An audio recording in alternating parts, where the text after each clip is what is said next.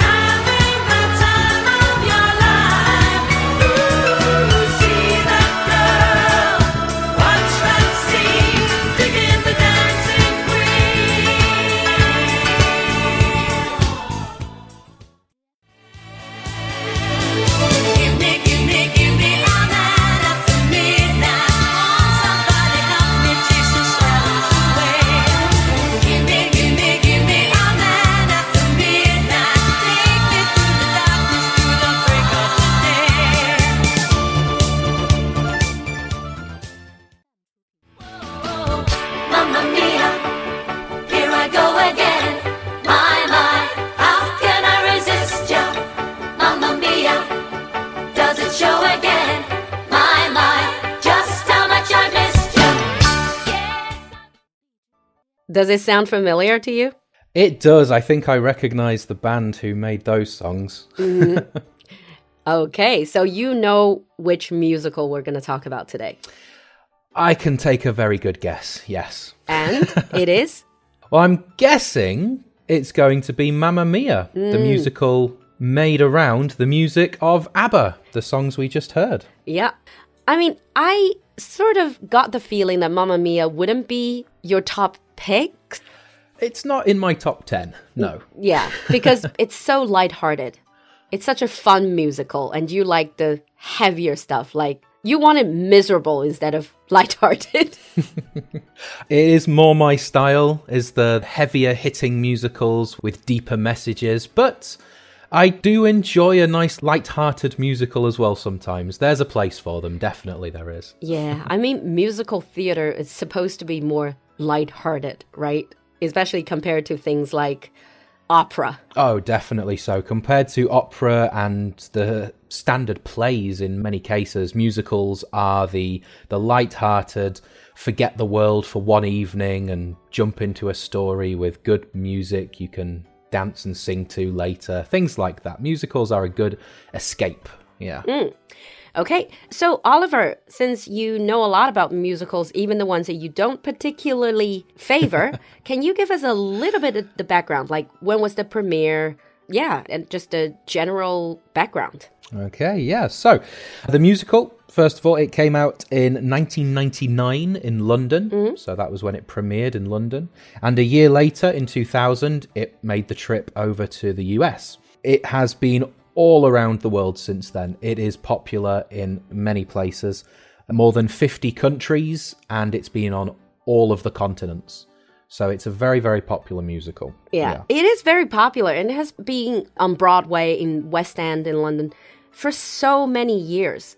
So this musical is called a jukebox musical. 点唱机音乐剧 jukebox is you know the olden days when you go to a bar there's like a jukebox where you can put in a coin and it will you can choose the music you wanted to play.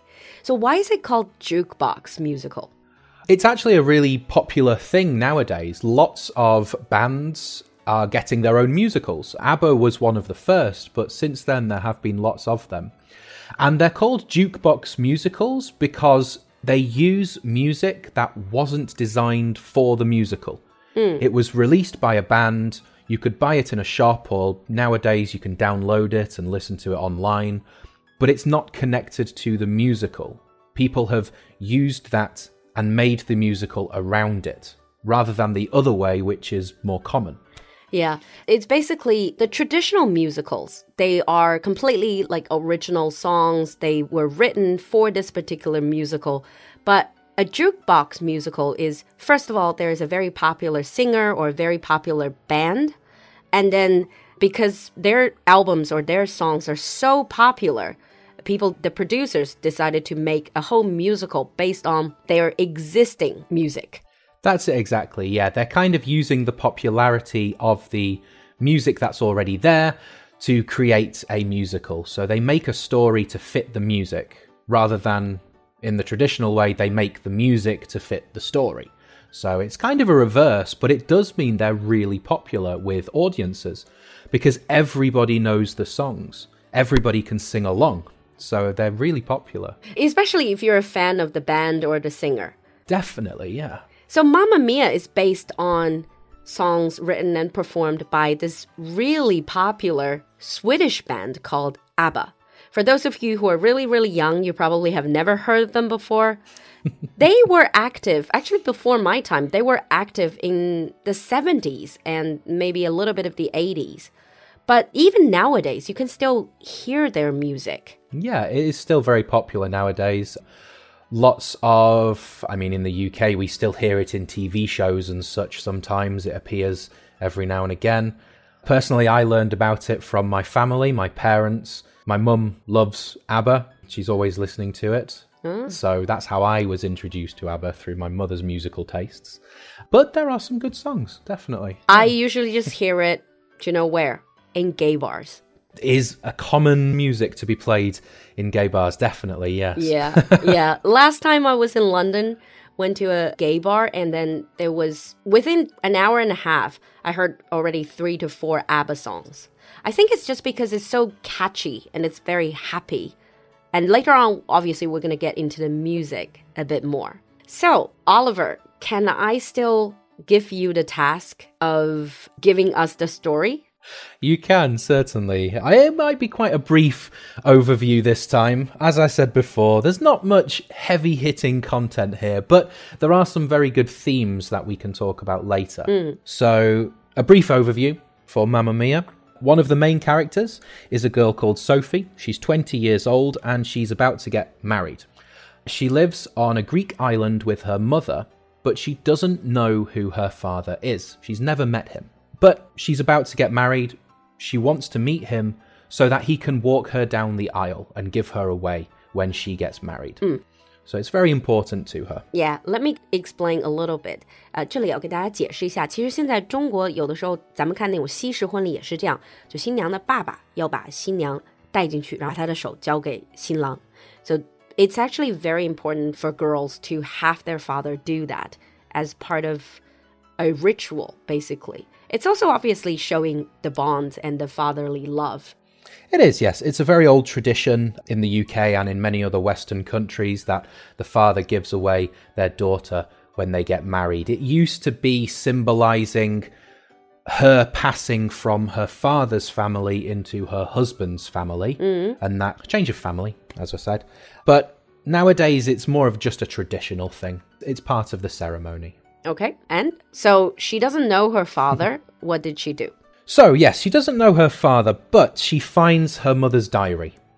And in the diary, her mother writes about three men mm. that she had a relationship with about the time when Sophie was born. So, she doesn't know which of these three men is her father. Her mother doesn't know which of these three men is her father. Okay, I remember these three men. So you have Sam, who is a an American architect.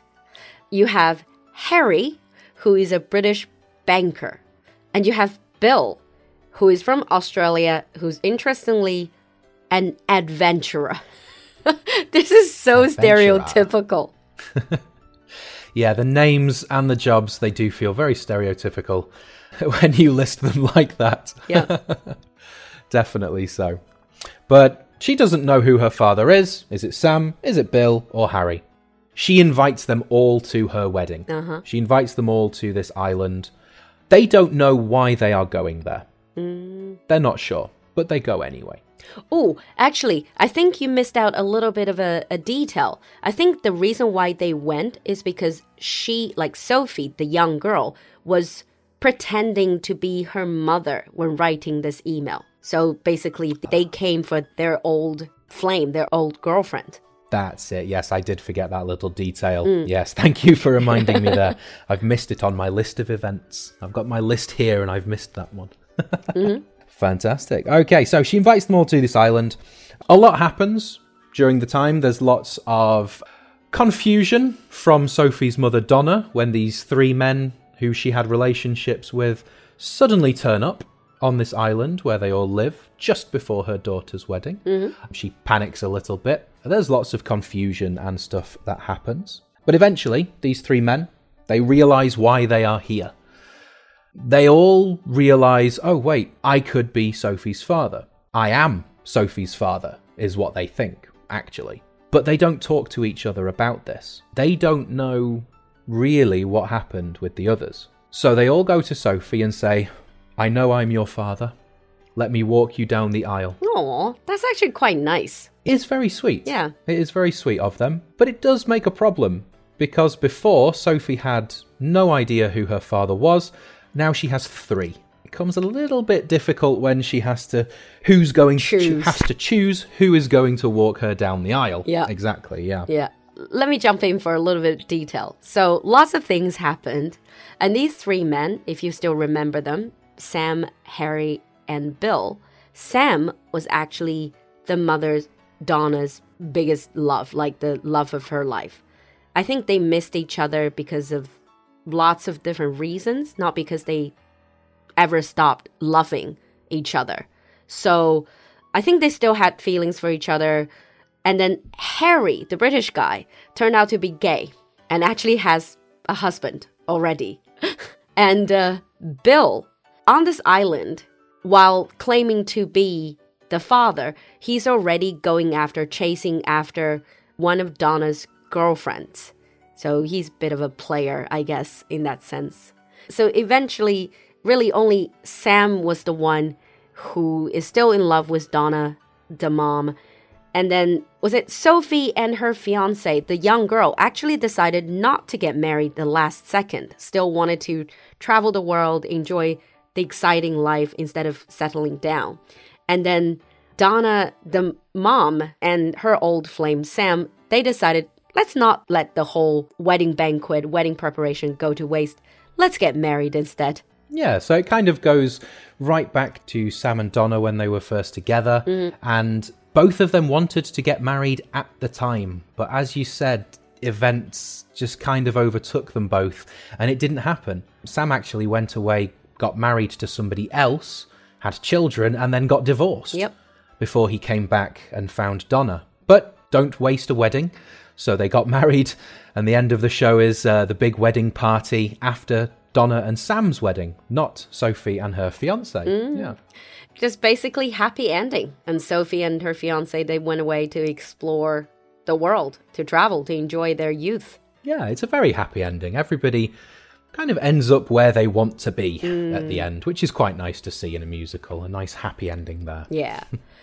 so I'm sure you guys are gonna feel the lightheartedness, the happy ending, the general mood, the general ambience of the music in our next episode when we get into the music and also the themes. But there's some quite interesting themes. It's not just sort of like brain dead fun. No, there's definitely some very interesting and important themes that we can talk about for today's world, really. Mm-hmm. It's kind of masked by the light-hearted fun, but there is some interesting stuff going on underneath. Mm-hmm. Yeah. Okay, and on that note, we're gonna wrap up today's episode. If you have any comments on Mamma Mia or if you have any requests for other musicals, leave us a comment in the comment section. Thank you, Oliver, for coming to the studio. Thank you for having me back. All right, we'll see you next time. Goodbye.